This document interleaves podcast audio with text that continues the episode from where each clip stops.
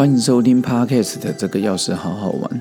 今天是第六季每一天的觉醒第六十六回世代传承。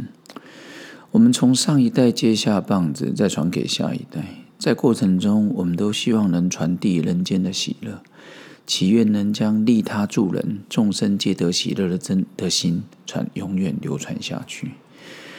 呃，其实这一年从过年前，我的外婆九十一岁高龄离世，还有中秋节前，我的岳父也是九十一岁，他们都是民国二十年次出生。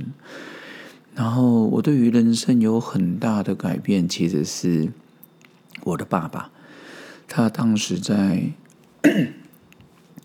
民国一百零一年的时候，从他当神登仙开始，他是。三十四年次了，所以理论上就是六十七岁就走了，其实非常年轻。在我爸走了之后，我对人生的聚散离合，还有如何珍惜当下，有了更深的体悟。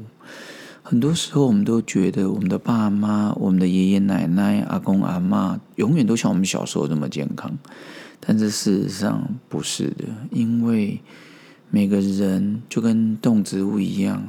就跟所有的山川大地一样，都是有它的使用期限，就是我们讲的寿限，哦，寿命的限制。所以，原来每个人每一辈子的缘分都是一个有时间性的，虽然时间可能一直往下走，会接近永恒。但是每一次的角色，基本上你我扮演的都不一样啊！我是相信转世啊，但是有些那天去中央哲学所，有同学说：“哦，我是无神论者哦，我不迷信。”听到他讲这句话的时候，我想说：“我尊重你是无神论者，但是无神论者难道有神论者就是迷信吗？”我当场没有跟他，我我我没有讲什么，我就是听他说而已。我想每个人。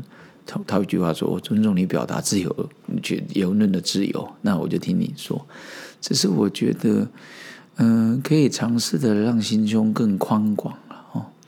就像我觉得很多转世的人迫切，他们肩负他的大愿，趁愿再来，才会有相同的身份，像达赖喇嘛啊，或者像一些其他的法王。但是一般人来讲，我们来，我就是把任务完成。角色多元，我们身份也多元。记得有一次去三只龙眼，然后击败嗯父亲之后，我们就去淡水老街陪着孩子逛街，然后突然就想到说，小时候来到淡水就是跟着爸爸妈妈们来，这时候我的父母扮演他爸爸妈妈的角色是开心，而且大家都会。随着时间，我们都基本上会扮演这个角色。有人说：“也许我是呃顶客族，我觉得都没关系。”就是呃，像我一些好朋友，他也没有生小朋友，但是他对于社区的付出、学生的付出，真的完全看在眼里。所以我觉得 很多的角色都很多元，就是把它扮演。所以每个角色都是。呃，对于父母而言，我们都希望小朋友过得幸福快乐，尽全力让全家开心。然后后来也慢慢希望他们能找到自己的心灵港湾呐，做个心灵快乐而且愿意帮助别人的人。我觉得不能只求自己好就好，更多时候你也希望周遭的人都 OK，因为很多人受到身体的苦、贫瘠的苦、心灵的苦，然后希望他们用过自己的快乐去感去感染别人。然后有时候晚上看到客厅的姐弟俩，也希望他们从小就能有这种培养慈悲之心，不要被完全放在追求物质的生活，浪费了人生太多精力。然后当你找到内心的喜乐的时候，你就可以传播、散播、传递。